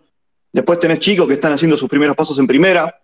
Para mí el caso Martegani es muy parecido al caso Maroni. Eh, no es casualidad que ambos jugadores no puedan rendir, eh, en la misma posición eh, por las falencias en la marca que tiene San Lorenzo. Creo que no tiene la confianza para ir para adelante, que es su característica, más allá de que Maroni la verdad deja bastante que desear, pero creo que el bajón de, Martegani se lo atribuyo a eso. Pero yendo a lo que me preguntás, Hernán, eh, soy claro, para mí el principal responsable de esto tiene un nombre y apellido, y es Marcelo Tinelli. De ahí para abajo todos. ayer cuando criticaban a Insúa solamente por nombrar a Tinelli, y perdón que ya me meta con esto, ¿no? Pero bueno, aprovecho que me estás preguntando. eh, él no podía poner una lista con todos los responsables, más allá de que su empleador hoy por hoy sea Resigor y Matías Lamens, que sabemos que está a cargo. Pero para mí, esos son los principales responsables de este momento San Lorenzo, de todos los últimos años, de todos los mercados de pases, de las ventas que se hicieron desde Mantel, hablábamos recién de Fernández Mercado. Para mí, Fernández Mercado era la primera opción de salida de San Lorenzo en cada partido y era una asociación para el Perrito Barrios que era importantísima. Entonces, eh, fueron demasiadas las macanas que se hicieron. Fue, mucho, porque ayer comparaba, por ejemplo, la jerarquía entre River y San Lorenzo. Si bien River es cierto, no es el mismo River de otros, de otros tiempos. Hoy por hoy tenía a Borja en el banco, que le salió seis palos, tenía Suárez, eh, tenía Palavecino, bueno, eh, y nosotros pusimos a Blandi que se fue libre de unión, y bueno, con todo el respeto que le tengo a Blandi, porque lo quiero un montón, y para mí Blandi significa un montón de cosas, porque nada, en la historia de San Lorenzo lo es pero comparando el presente eh, y comparando lo que era anteriormente San Lorenzo, San Lorenzo podía competirle en jerarquía a River, cuando estaba Guede, cuando estaba Aguirre, y hoy por hoy la verdad que vemos un plantel diezmado con lo que tenemos. Eh, coincido en que otros equipos tampoco tienen tanto como, eh, a ver, que no es que son ningún cuco, de hecho pudimos haber sacado más puntos, pero la verdad que es un equipo en construcción y que la verdad va a tener que seguir trabajando y mucho para también consolidar a los que recién llegan, porque también hay jugadores que recién, recién están llegando y bueno, tuvieron la suerte de rendir enseguida como Bomberger, pero bueno, por ahí si tienen más tiempo de trabajo, como pasó con Javier Elías, después te terminan rindiendo mejor. Así que esa es un poco mi opinión. Bueno, apareció Bruno, ¿eh? como decía yo, para hacer catarsis acá en este flu, frenesí la carta eh, de día lunes. Eh, lo mismo que me pasa a mí, ¿no? La ambigüedad de convencerme con que San Lorenzo no tiene menos que el resto y es verdad, pero por lo flojo que está el campeonato, ¿no? Como decía Esteban, eh, hoy vos mirás los demás equipos y Boca por nombres, no por equipo, Racing, River, y después vos mirás hoy otros equipos que antes mirabas el banco y decías, uh, tiene este jugador, tiene el otro, mirá el plantel que tiene, por ejemplo, defensa, mirá el plantel que tiene Banfield, mirá el plantel que tienen otros equipos y decías, pucha, San Lorenzo tiene menos. Eh, hoy creo que, bueno, con la aparición de algunos juveniles eh, gratamente interesantes, como son el caso de Giai, el mismo Leguizamón, Martegani, si está en bien, buen nivel, eh, la llegada, por ejemplo, de Bomber, Garicampi, que si bien son suplentes, hoy son dos jugadores que antes vos no lo tenías, porque vos verías si estaba solamente Vareiro, y el que podía entrar era Agüita Fernández, que como sabemos tiene más limitaciones que otra cosa, y después, bueno, Blandi, en una situación, bueno, de constantes lesiones, ¿no? Como decía antes Bruno y hoy vos tenés un Bombergar que entra y medianamente está a la altura, ¿no? De entrar y ser un jugador eh, importante en los ingresos. Tenés a Campi en el banco, que es un central eh, que no le sobra nada, pero tampoco eh, es un jugador que no esté a la altura para jugar. A ver, no es Bergini, no es este, Cachila Arias. Campi es un jugador que entra y tiene prestaciones medianamente interesantes. Es un jugador 5 o 6 puntos, pero es un jugador que no hace desconcertar al equipo con sus ingresos, ¿no? Como pasaba a lo mejor con Bersini, como decía antes, o con Cachila Arias, eh, con, algún otro central que llegó, que vino a traer más complicaciones que, realidades, ¿no? Entonces digo, San Lorenzo tiene que convencerse en esto, como decía Bruno, porque claramente acá el nombre y apellido, eh, creo que yo lo extiendo más todavía que a Tinelli, ¿eh? creo que hay la dirigencia en general no solamente Marcelo Botinelli, que sí quizá el mayor responsable, ¿no? Pero creo que hay varios, ¿eh? Porque el ministro no se queda tampoco atrás. Con este me refiero a Matías Lames. Sí, este, perdón, quiero aclarar eso, sí, claramente todos, ¿eh? Tinelli, Lames, Arcegor, a lo que voy es que no puede sacar una lista eh, con todos los responsables porque se quedaba ahí hasta las 3 de la mañana, pero claramente me refiero a todos, ¿eh? Claro, exactamente. Bueno, y ahora justamente quería arrancar este tema ya que está con vos, ¿no? Y bueno, eh, acá está el tema de Rubén Darío Insúa, que, a ver, cuando todos pusieron lo que puso Insúa, yo decía, grande gallego, ¿no? Y alguna gente me decía, no, pero grande gallego, ¿qué tiene que ver? Yo decía, a ver, grande gallego porque de alguna manera nos representa la potencia que sentimos por pensar que San Lorenzo está como está por los dirigentes. Lo que no puedo compartir con Rubén Darín y me duele, pero no lo puedo compartir, es la apreciación haciendo. A ver, yo creo que eh, Rubén Darín cuando recibe los insultos hacia los jugadores o hacia él, eh, primero un profesional no debe responder y esto aunque duela eh, y nos pese, nos ha pasado a todos los que alguna vez en el mundo del fútbol nos tocó jugar, incluso como periodistas también, por ahí tener que callarnos la boca ante situaciones de injusticia, porque uno desde el lado del profesionalismo no puede contestar.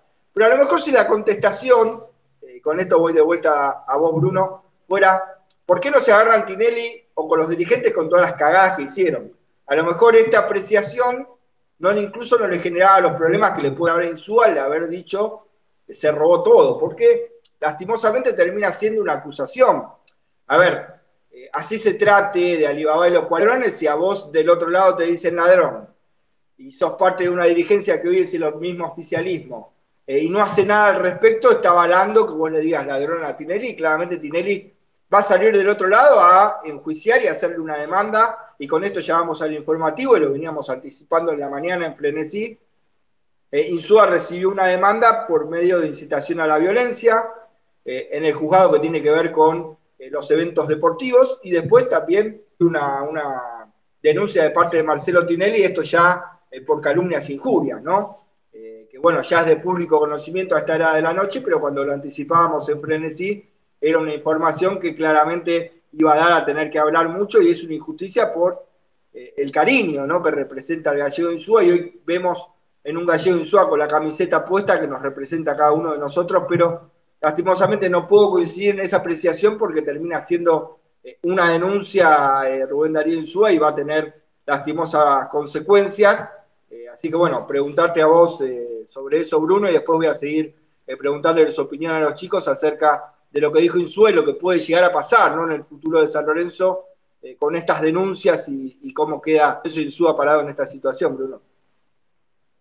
No quiero sonar que, la voy a tirar a la tribuna ni que estoy tribuneando, no quiero que se entienda así, pero creo que a Tirelli hay que sacarle el carnet de esos, perdón si lastivo sus utilidades, pero creo que verdaderamente eh, le está haciendo un daño al club enorme, le hizo un daño al club enorme, eh, y es momento de empezar a hablar en serio, de sacarle el carnet a esta persona que no para de hacerle daño a Lorenzo, no solo adentro, y antes dije que fue el es el principal responsable por haber sido el presidente electo, de ahí para abajo lembramos a Lamens, a Recegor y a todos los demás que han aceptado y han levantado la mano en todo momento, pero es increíble el daño que, le está haciendo. Yo creo que además de en parte coincidir con lo que decís Hernán con respecto a, a que Insúa, bueno, es el técnico, está, está en una posición de trabajo, que bueno, todo lo que ya sabemos, lo siente como nosotros, y alguien adentro del club tiene que decirle a Tinelli que no tiene que hacer esto, y si lo llegara a hacer, abogado del club, ponerse a disposición y darle una mano a Insúa. Ahora, está algo que yo me preguntaba hoy y que me daba bastante bronca. ¿Estamos todos seguros que adentro del club alguno no piensa de la, eh, no piensa de la misma manera que Tinelli, que no siguen los resabios tinelistas adentro del club y que de alguna manera igualmente eh, apoyen esto que, le piensan hacer a Insúa? Bueno, eh, yo creo que por parte de nosotros, no digo de los hinchas, está claro, creo que fue bastante claro, por lo menos lo que viene a redes, más allá de la platea norte, de qué lado y qué posición tomar. Y la verdad que lo único que me produce es lástima porque se sigue generando problemas en un... La verdad que parecía que veníamos un poco más en la mandada, le ganamos a Racing, le ganamos a Platense dos partidos seguidos, y bueno, volvemos de vuelta a nuestra realidad, que es esta, ¿no? Eh, el problema, el quilombo. Y bueno, espero que alguien, que alguien le pueda poner un freno al presidente que, bueno, que se terminó yendo. Bueno, eh, Rodrigo, Esteban, eh, nada, coincidir con lo de Bruno. Bueno, yo creo que de verdad no es que tira la pelota a la tribuna a Bruno. Eh, creo que todos pensamos lo mismo, ¿no? El daño que ha hecho Marcelo Tinelli creo que fue de gran prejuicio para San Lorenzo Almagro y además no fue el único, pero digo, eh, quizás Insúa, no sé si era la apreciación que tenía que utilizar siendo técnico eh, y respondiéndole a la gente, primero, bueno, sigo pensando que la respuesta no era lo que correspondía, eh, responderle a la gente por profesional y después quizá la palabra que utilizó, este, va más allá no piense, ¿no? Creo que le va a terminar jugando en contra de él y es una lástima, ¿no? Que así sea, pero es complicada la, manera que se dirigió, Esteban. Sí, yo, Ernie, lo que pienso, la verdad, que respondió como hincha. Eh, fue lo primero que le salió un momento de calentura, de que ya no es la primera vez que los de la Platea Norte eh, lo critican y explotó, colapsó. Quizás uno en la figura dice, bueno, está bien, como técnico no tendría que haber reaccionado así, pero a mí me pareció perfecto. Perfecto, coincido con esto, sí, se olvidó del AME, está, está bien, pero bueno, no iba a enumerar a todos pero es una situación que ya lo, sobrepasó y da lástima por el hecho de que se insúa, porque el hecho que es y porque hay que ver cómo termina actuando lo que es de oficio, no solamente lo que es el comité, bueno, organización de eventos, sino también eh, No creo que San Lorenzo, pero sí, bueno, la, autoridad lo que es la liga profesional, a ver si puede o va a ser sancionado en cuanto a los próximos partidos para dirigir. Pero es una cuestión que hay un trasfondo también en lo que viene con Tinelli, la relación con Tinelli, con lo que pasó con sus hijos anteriormente cuando jugaban en San Lorenzo. Eh, así que no viene de ahora. No viene ahora y el momento es lo que decíamos todos. A ver, agarró un equipo que no lo agarraba nadie y que la verdad le dejaron un barco a la deriva. Es eso, sí, da lástima, pero como el 90% de los hinchas de San Lorenzo, estamos todos con Insúa. No, no, Rodri, yo también, pero por ahí, o sea, la pregunta que yo era si la, eh, la terminología se robó todo, era la apropiada para mostrar su disconformidad. Creo que esto le termina jugando en contra. Digamos, Está bien, pero en el momento, vos qué hubieses dicho. Y a lo mejor eh, reclamen la Tinelli que hizo un montón de cagadas. No, no, no, yo creo que en el momento de calentura vos lo primero que, que decís es eso. Es más, hasta fue correcto al decir robar y no afanar o chorear. Ya le salió, eh, fue así. Y duele por, por lo que puede venir después y porque, eh, a ver, después muchos se, se, agarraron diciendo, tenés que leer a cada uno en Twitter, uno que quiere ser presidente, que, que integra esta comisión como que es Martín, diciendo yo lo echaba en el mismo momento, o redactó un tweet que encima más redactado de ortográficamente, si te lo pones a leer detalladamente, está mal redactado, entonces cada uno que le pega, la verdad que, que no tiene sentido. Eh, duele por eso, pero yo creo que era un momento que como siempre marcó en suba la cancha, que él, que él, siempre lo dijo en conferencia, dice, yo no miento, yo digo las cosas como son. Y San Lorenzo, la verdad que después de tantos años de todo lo que estamos viviendo, necesitaba un tipo de declaraciones como esta. Esteban. Mira, Hernán, eh, yo creo que hay que poner todo en contexto y pasar de lo que es lo, abstracto a lo concreto. ¿Qué quiere decir? Abstracto, obviamente que una declaración de esta magnitud de un técnico políticamente incorrecta, obviamente, Ahora, vamos a lo concreto. Insúa estaba terminando un partido donde claramente fuimos perjudicados, como lo explicamos durante todo el, el, programa de hoy, y de repente recibís insultos desde la platea baja, donde raramente hubo eh, socios que tienen hoy derecho de admisión y, esta, y hoy no sabemos quién fueron los que insultaron a Insúa, es decir, cuando quieren hay cámara y cuando quieren no. Digamos, Insúa en ese momento de bronca, que te están robando un partido, ¿no? Porque es su puesto de laburo también. El tipo, si pierde tres partidos más, ya le empiezan a, poner en tela de juicio. Obviamente que va a, estar, va a, reaccionar. Ahora, él no se puso a insultar de cara a la tribuna. Cuando él empieza a insultar, digamos, a esta, esta, famosa frase sobre Tinelli, no lo dice de cara a la tribuna norte, lo dice, para, lo dice ya tomando el saco en el banco de suplente y volviendo para el lado del túnel. Es decir, que tampoco es que lo, se lo dijo a alguien en particular cayó en desgracia porque lo filmaron justo lo de lo de Sport, lo de lo de ESPN.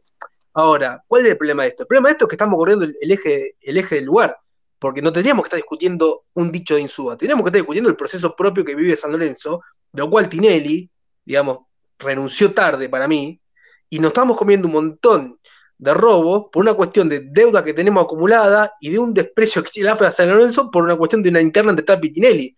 Porque acuérdense de que San Lorenzo, cuando pasó el, partido con Barraca Central, que todo el mundo decía que quejarse, que hacer que esto lo otro, ¿qué decía Reseigor? No, mejor no hagamos quilombo porque a ver si después se la cobran peor. Lo mismo cuando fue lo de Boca, que rompieron el, el, ese, esa imagen que había de la Copa Libertadores, que dijeron no, no hagamos quilombo porque eh, es peor. Bueno, cuando vos tenés una, una, dirigencia acobardada que no puede decir o no puede golpear ninguna puerta, ni tampoco gritar, porque digamos, no tiene, no tiene ninguna posición para hacerlo porque le debe plata a todo el mundo, por lo cual el, técnico sabe que está atado pie y mano, porque si a vos te roban no puede decir nada, obviamente que en algún momento va a saltar. Por eso va a mencionar a Tinelli. Y es como decía Bruno, no va a ser una lista de todos los responsables políticos y, materiales de, lo que está pasando en San Lorenzo. Lo va a hacer, digamos, de, desde la calentura. Y Tinelli es, el principal responsable. O sea, no, no, esa crítica de por qué no mencionó todo no tiene ningún sentido. Yo creo que en este sentido hay que analizar que San Lorenzo eh, ha mostrado una realidad. Y es que la dirigencia está pintada, porque ni salió a bancar al técnico, ni a repudiar al técnico. Hubo gritos, hubo, se supone que hubo un reto que dicen por ahí, hacia Insúa en el vestuario, o no sé dónde, que como que no cayó bien. ¿De dónde le van a decir a Insúa? ¿Cuál es la autoridad? Es un equipo que es una dirección, es un, una comisión directiva que le sacó a mercado al, eh, a, mitad de campeonato, que no le trajo en, tiempo y forma, que le desmanteló el plantel, que le dé plata a todo el mundo, que no pudo traer a Colman que valía 150 mil dólares. Entonces, es muy difícil, digamos, en San Lorenzo hoy analizar los dichos de un técnico en un momento donde vos sabés que eh, el clima no es mejor, estamos a, días, a meses de, una nueva elección. Creo que hay que volver a poner el eje donde está, que es esta dirigencia, que se tiene que ir hoy.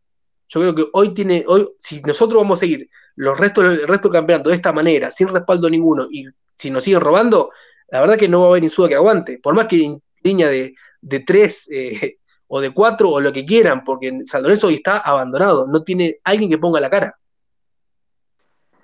Bueno, pero con el hecho ese, o sea, no se vio en ningún momento un comunicado del club a favor, en contra o, expresando nada. Cuando anteriormente han pasado otro tipo de situaciones, yo me acuerdo, no sé si fue el caso el de seguridad, el jefe de seguridad, que había insultado a unos hinchas, eh, hubo una especie de comunicado también, pero acá no hubo nada. Acá no, no hubo nada. Quedó todo es lo que decía Rodri, no, dijeron absolutamente nada. Bueno, después, ahora, ahora, un ratito les voy a contar qué es lo que va a pasar, pero bueno, quiero escuchar la opinión de, Sol y bueno, también después de Conde que me pedía la palabra por mensaje. No, sí, para mí también, o sea, fue un momento de calentura que claramente no está bien de su parte haberlo contestado, pero yo creo que cualquiera que tenga la camiseta puesta de San Lorenzo habría contestado de la misma forma. Para mí lo que dijo, yo estoy totalmente de acuerdo con él, pero sí, fue un momento de calentura y es, vamos, la dirigencia nos arruinó, o sea, le sacaron jugadores en medio del torneo, no le trajeron a los refuerzos que quería teníamos un presidente que se tomó, tipo, asumió y se fue un año de licencia y nos dejó en banda. Eso no es amar el club. O sea, decías que puro cuervo, que los más colores que más amabas y nos dejó en banda. O sea, sinceramente sus palabras fueron correctas, pero capaz no era el momento adecuado y yo creo que dentro del club hay gente como Insúa, hay gente que está al lado de Tineri también. Pero sí, igual que opinó Esteban, Rodri y Bruno, Totalmente, para mí la dirigencia se tiene que ir ya y espero que alguien salga a defender lo tipo Insúa, porque es alguien que vino cuando no teníamos a nadie y sabía quemar, porque cuando asumió, por ejemplo, el Pipi Romagnoli como interino, eh, que es un casi máximo ídolo del club, y lo empezaron a quemar y lo empezaron a bardear. Entonces sabíamos que cualquier DT que venía, sea ídolo, lo iban a, o sea, podía salir quemado totalmente. Sí, Sol, ¿sabes lo que pasa? Es que justamente el dirigente es dirigente, el futbolista es futbolista, el entrenador es entrenador, y entre dirigentes no va a caer nunca bien que utilicen a robar. Eh, y nos ha pasado en algunas entrevistas, ¿no? A los periodistas que por ahí eh, se enojan y dicen, no, bueno, nosotros podemos cometer errores, hicimos mal, gestionamos mal, eh, pero no nos pueden tratar de ladrones, no nos pueden tratar de vaciadores. Para hablar de que alguien es ladrón tiene que haber pruebas el dirigente se enoja cuando se toca esta fibra, justamente con la terminología que Rubén Darío Insúa. ¿Es una pantomima? Sí, claramente, es un recurso eh, el de hacerse el enojado para justificar todas las cagadas que hicieron, sí. Pero a lo que yo voy es que lastimosamente el dirigente eh, va a tirar agua para su molino y más allá de que estén algunos en contra de Tinelli o a favor dentro de lo que es el oficialismo, eh, no van a poder dejar pasar una situación así y después, bueno, de la opinión de Conde voy a contar eh, una información destacada que tengo al respecto eh, para seguir adelante con el tema. Pero bueno, contame, Conde, lo que me querías decir. Ah, sí, no, yo le quería más o menos, bueno, lo que estaban diciendo. Eh, sí, Insúa respondió como técnico, como técnico, como hincha, más allá de todo. Y hoy por hoy sería Insúa Caruso contra todo el resto. a ver, ¿Tinelli el máximo responsable? Sí. Viene pues toda la banda que tiene Tinelli ahí metido, con, Rosales, con, con y con todos esos. Sí. El máximo responsable, te lo digo, es el socio de San Lorenzo, porque es el que le dio las llaves del club para que hagan lo que se les dé la gana. Y eso no lo podemos eludir.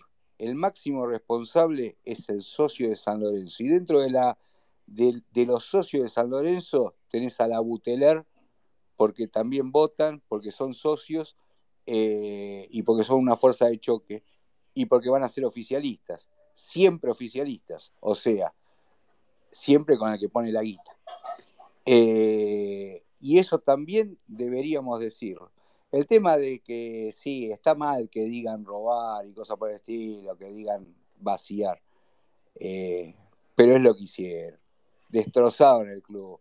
estas ratas destrozaron el club, pero con la venia del socio de San Lorenzo porque es el que lo votó. El que lo votó antes a, a Lamen como presidente en dos mandatos.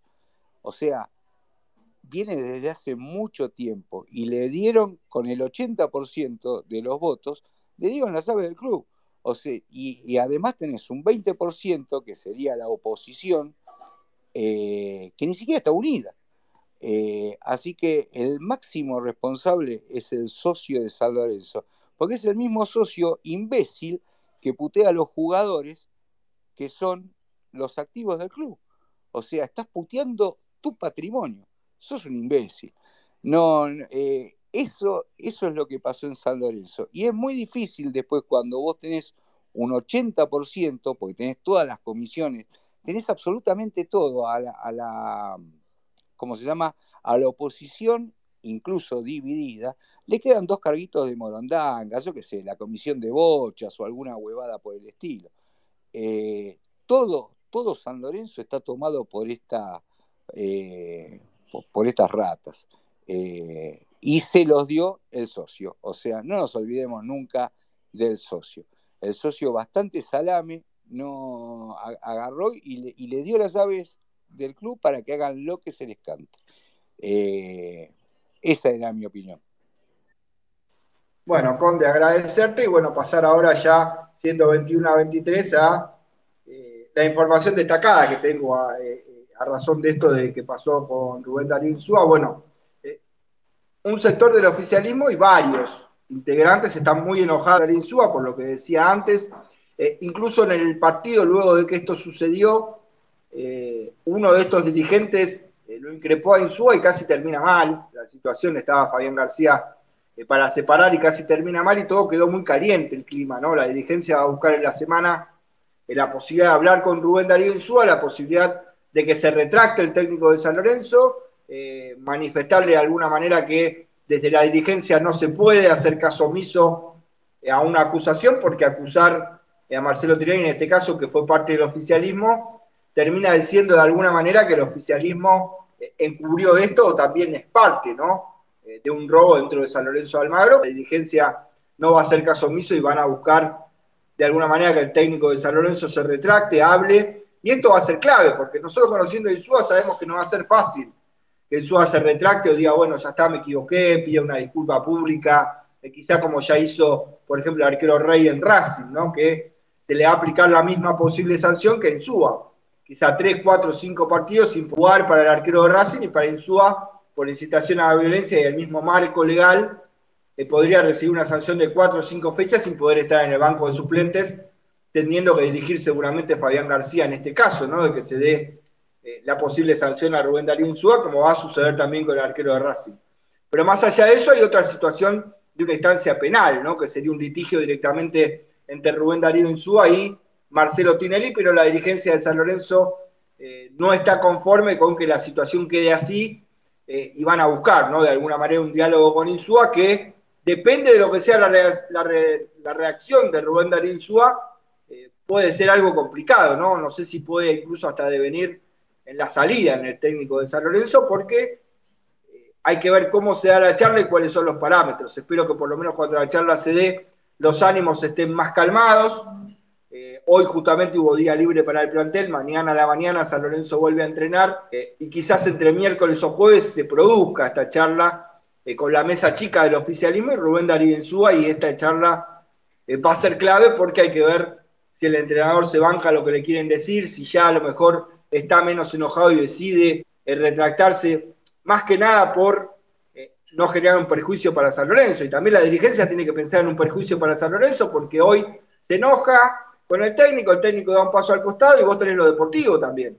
San Lorenzo juega con Lanús el sábado, el próximo son Huracán, eh, y San Lorenzo no está pasando la mejor momento desde lo deportivo y justamente todos coincidimos en que Rubén Darío Insúa le ha dado una identidad y es el indicado para poder sacar a San Lorenzo adelante, más allá de que podemos, no con alguna situación eh, táctica, eh, alguna forma de juego, alguna decisión en los cambios de Rubén Darín Súa, pero creo que es el encargado de llevar adelante el timón, ¿no? Y es muy complicado que sucediera algo respecto también lo deportivo. Así que bueno, espero que haya paños fríos de parte de los dirigentes también, de Rubén Darío Insuel, que se dé una charla eh, que termine estando por aclarado esto, que claramente la información es esta, ¿no? Que no va a quedar así, que va a haber una eh, que esperemos termine de la mejor manera para San Lorenzo Almagro, como digo siempre, primero San Lorenzo, después los jugadores, los técnicos, los dirigentes, primero San Lorenzo, eh, la historia, el escudo, la camiseta y lo deportivo, ¿no? Eh, sobre todo más allá de que cualquier otra cosa que pueda pasar. Pero bueno, esta es la información que está, no sé si quieren agregar más del tema de Insúa, después...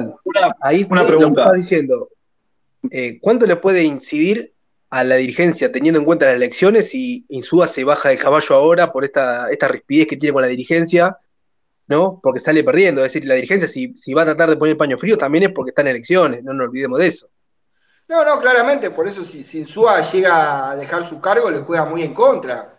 Yo lo venía diciendo ya, creo que esta dirigencia y lo vimos con la nota de, de, en Boedo Mí, ¿no? Que yo le decía, pero, pero no era Insúa el técnico que iba a elegir, a elegir y me dijo que era contrafáctico y que el camino de esta dirigencia estaba en elegir eh, intérpretes que estaban eh, metidos en el mundo San Lorenzo, como Insúa, como Verón, como Romagnoli, eh, ex jugadores que le daban identidad a San Lorenzo Almagro, que el camino era recuperar esa identidad, todo eso nos decía Barilari, representando al oficialismo, marcando de alguna manera que una carta para el oficialismo de cara a las elecciones era jugar con esto que había conseguido Insúa, ¿no? De ponerlo del lado de que ellos buscaron de alguna manera en Insúa eh, alguien identificado, ¿no? Que le devuelva la mística a San Lorenzo Almagro, cuando en realidad es una hipocresía porque no era el primer nombre elegido y terminó, eh, justamente como decíamos, a la ligera, nadie quería agarrar y terminó siendo el que agarró Rubén Darío Insúa eh, claramente con los méritos y, con la valentía para hacerlo, ¿no? De parte de Rubén Darío que siempre va a ser eh, agradecido por esto, por la gente de San Lorenzo, pero es mentira que era la primera opción de los dirigentes y eso no me lo saca nadie de la cabeza. Pero digo, sí les puede jugar en contra de lo político, pero lo que pasa es que quedarse callados, Esteban, les juega peor en contra. Imagínate quedarte callado, pensar que a vos también te están diciendo eh, ladrón, porque si vos estás como presidente de una compañía del vice, o soy el director general de administración, o estoy en tesorería o demás, y soy parte de tu gestión, y a vos te tratan de chorro, y yo no digo nada, es como que estoy avalando que vos sos chorro y que yo hice la vista gorda o que soy chorro con vos. Pero claramente no puede la dirigencia de San Lorenzo quedarse en una situación así, y lastimosamente la charla que se termine dando puede eh, tener un desenlace jorobado, ¿no? Así que bueno, eh, si alguien quiere opinar más acerca de esta información de recién, eh, bueno, me lo solicita, habla. Yo lo que les quería preguntar es si verdaderamente esta dirigencia tiene legitimidad para poder echar a Rubén Darín como estamos planteando. Igual, yendo un poco a lo que fue el pasado, el técnico elegido era Falcioni. Después, por distintas cuestiones, no pudo liberarse de Colón y, se termina yendo. Lo que yo quiero decir con respecto a esto, eh, mientras pensaba lo que decía Hernán, es que si esta dirigencia es muy fácil, si no querés quedar como lo que dijo Rubén Darío Insúa, que para mí, por más que lo obliguen a retractarse o a decirle, mirá, te tenés que retractar, esa retractación no tiene ningún valor. Ya San Lorenzo, eh, sabemos lo que piensa Rubén Darío Insúa antes que diga esto, porque en, distintas eh, entrevistas eh, él ha dado a entender lo que pensaba con respecto a Tinelli, pero es muy fácil para el oficialismo, ser algún dirigente oficialista lo puede escuchar, es muy fácil. Presenten una auditoría externa, cuéntenos lo que hicieron con Bergini, cuéntenos lo que hicieron con Menosi, Cuéntenos por qué nos dijeron que Matías Palacios lo vendieron más caro de lo que en realidad eh, muestran los papeles. Nos pueden mostrar un montón de cuestiones, nos pueden mostrar qué pasó con Pidi Mota, que hay una deuda de 3 millones de dólares. Entonces, lo mismo de Colochini. Hagan una auditoría externa, muestren los papeles y digan, acá no hay ningún tipo de robo, no hay ningún tipo de nada, como dijo Insúa ayer, y se liberan de culpa. Creo que esa es la mejor manera, más que una retractación de Insúa, eh, perdón, retractación de Insúa, ¿no? Sí, Bruno, claro, lo que pasa es que es una fina línea. A ver, incluso con una auditoría te va a mostrar un par de movimientos, un montón de movimientos que son erráticos.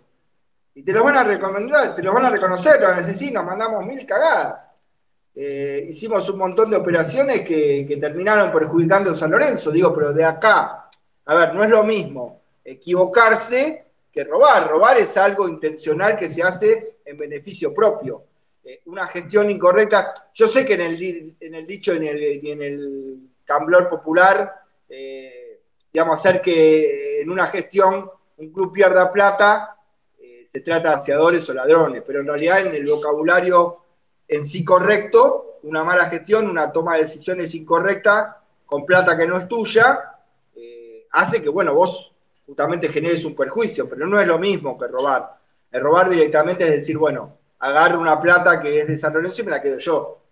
Eh, una mala gestión pasa por otro lado y ahí quizá va a estar la defensa de ellos. Es una fina línea, Bruno, ¿verdad? Es una, línea muy fina pero ahí es donde va a estar la defensa, lastimosamente, del oficialismo, y esperemos eh, que nada, no salga perjudicado Lorenzo una vez más en una decisión eh, que yo creo, sigo pensando, ¿no? que están obligados a tomar, porque si esto eh, queda así, de alguna manera a ellos les juegan contra, y si pasa algo más grave, también les juegan contra. bueno, y es lo que se va a definir en las próximas horas cuando finalmente cara a cara se vean los dirigentes y Rubén Darío Insúa. bueno, Rodri, veo que sacaste el micrófono, ¿querías agregar algo?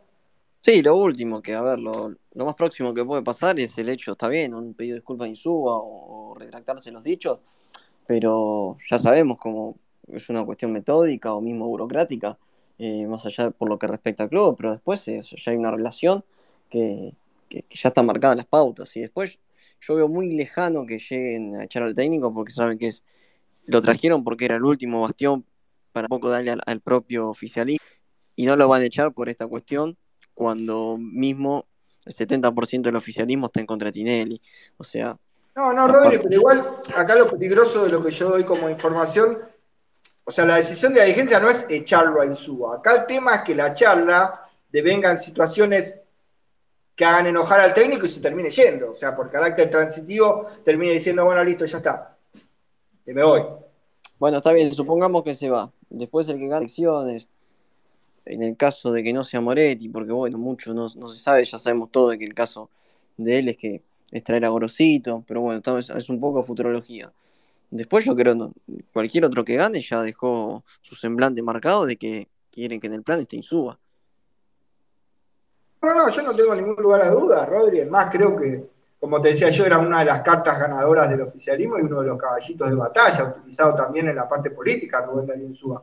Lo que pasa es que con lo que sucedió ayer, bueno, hay descontento en muchas a la dirigencial, en muchos dirigentes que hoy son oficialismo y que hoy, lastimosamente, esto lo digo como opinión mía, siguen dirigiendo los destinos de San Lorenzo de Almagro, por lo menos hasta el 17 de diciembre.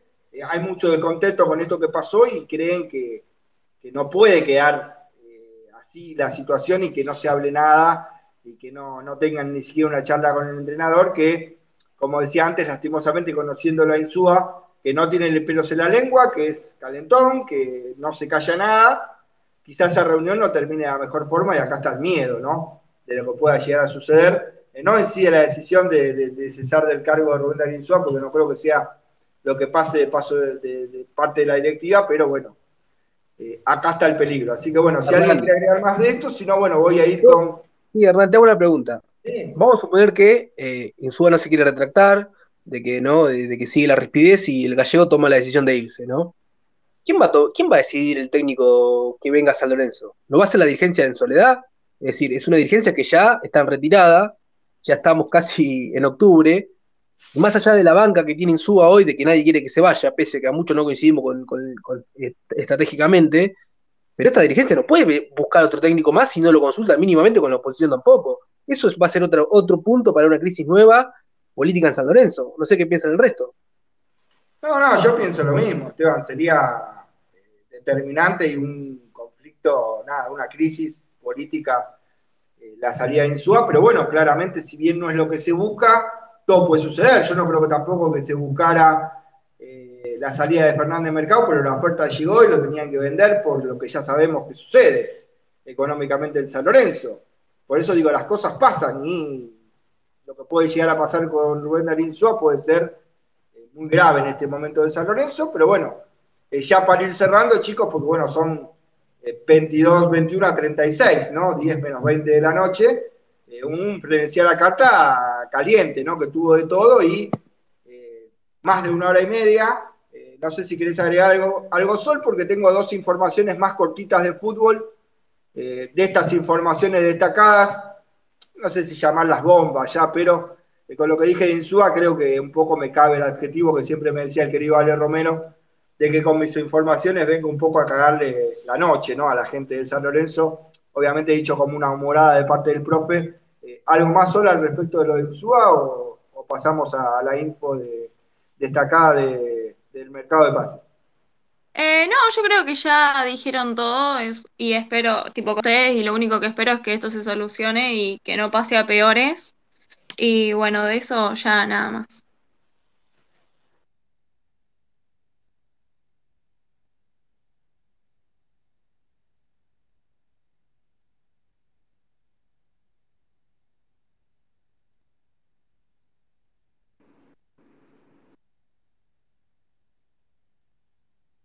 Está muteado, Bernie.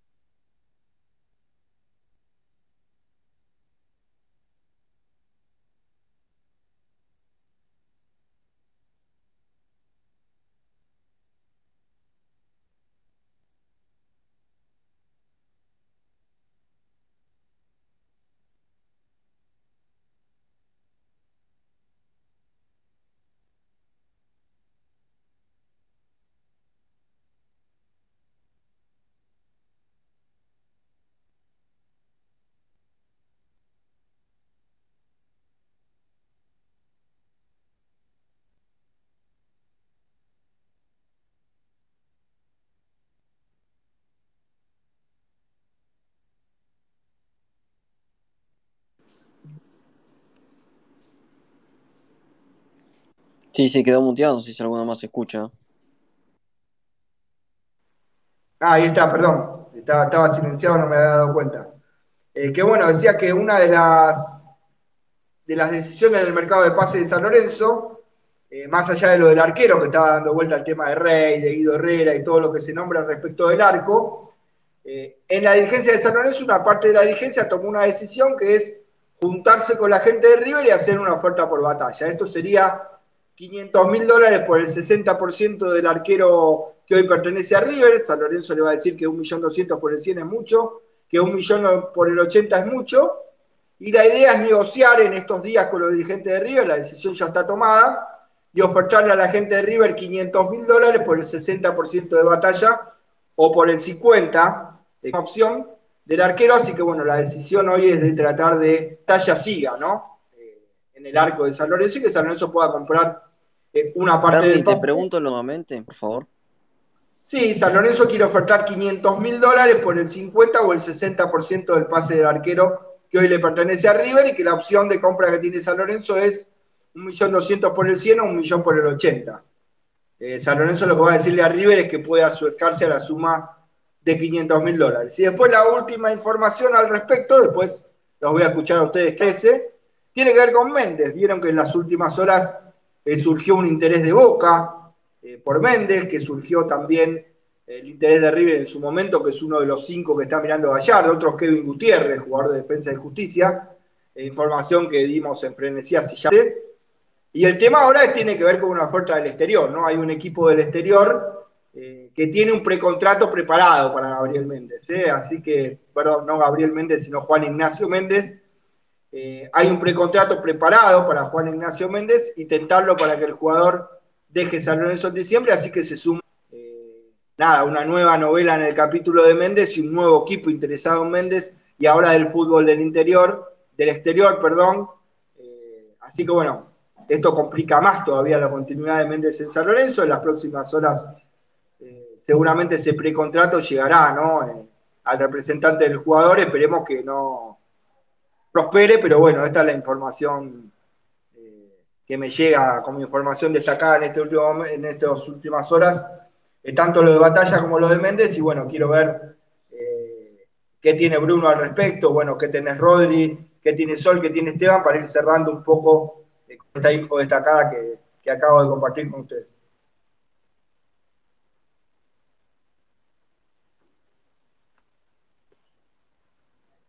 Bruno.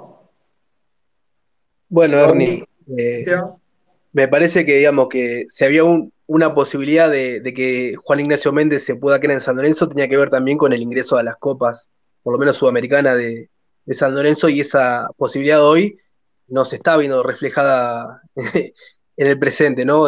Estamos cada vez más lejos, así que también se suma eso, ¿no? Que no solamente el interés de otros equipos, sino que San Lorenzo no está siendo eh, la campaña como para tentar a Méndez a que se quede un año más. Bueno. Ah, no podía activar el micrófono, disculpas.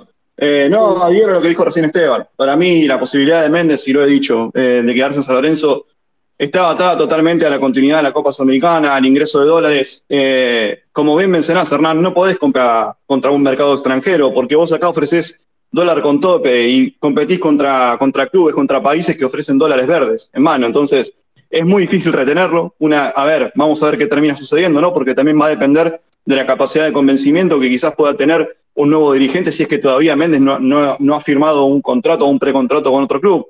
Pero bueno, eh, eh, sería una lástima porque costó mucho conseguir en ese puesto un jugador eh, interesante que, bueno, marca la, diferencia en esa parte del mediocampo, recordando lo que fue anteriormente todos los otros cinco, ¿no? Así que nada, a ver qué pasa en estos, en estos meses.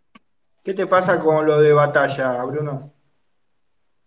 Nada, me da, la verdad, espero que no, no, no, terminen comprando. Eh, acá lo digo como hincha, no como periodista. Espero que no terminen comprando porque es un jugador que, un arquero que nunca debió haber llevado a San Lorenzo eh, y ni siquiera vale la inversión de 500 mil dólares. Espero que ese, que ese dinero lo puedan gastar en otra, en otra, en, otra situación y además que te vuelve de Becky, así que hay que evaluar lo que, lo que puedan hacer con De Becky y este interés que también comenté el otro día por Rodrigo Rey, que se le termina el contrato en gimnasia, ¿no? Un gimnasia que seguramente termine jugando Copa Libertadores y quizás sea difícil de competir, pero bueno, por lo menos eh, no, no me gustaría ni estaría de acuerdo con que compren la batalla.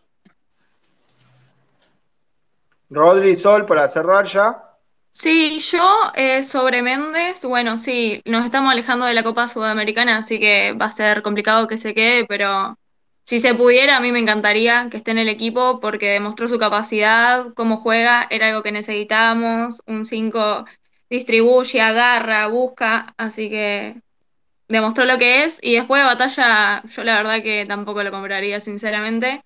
Eh, siento que o alguno de la juvenil reforzarlo o buscar por otro lado, pero batalla para mí tampoco. Sí, yo concuerdo en cuanto a lo de batalla, lo he dicho muchas veces. No me parece un arquero para San Lorenzo, por más que bueno, tenga algún que otro destacado en un partido, pero no te salva ninguna. Eh, yo insisto, eh, apostaría por De Becky cuando vuelva y lo de Méndez sería la baja más sensible del último año y medio de San Lorenzo.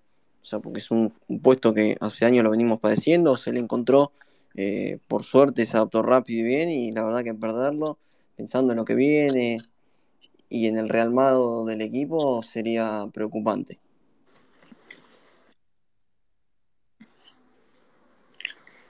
Bueno, estos temas, eh, bueno, para cerrar ya lo que es el frenesí de la carta del día de hoy, vamos a estar eh, casi llegando a las dos horas de programa, un programa, un debate en el que estuvieron todas las opiniones entre eh, lo que pasó con Insúa y lo que pasó en el clásico, todas las opiniones y bueno, desmenuzamos, creo, como, como no he escuchado en, ningún medio hasta acá lo que ha sido el partido con River y lo que ha pasado después, ¿no? Del partido de River, también con info destacada muy contento con el programa y agradecerles eh, eh, a todos, eh, a todos los que estuvieron presentes, a los que opinaron, a los que no, a los que nos escucharon atentamente, pedirle disculpas por lo que dicen del audio que se entrecorta. A mí me figura a full la barra de internet acá en casa.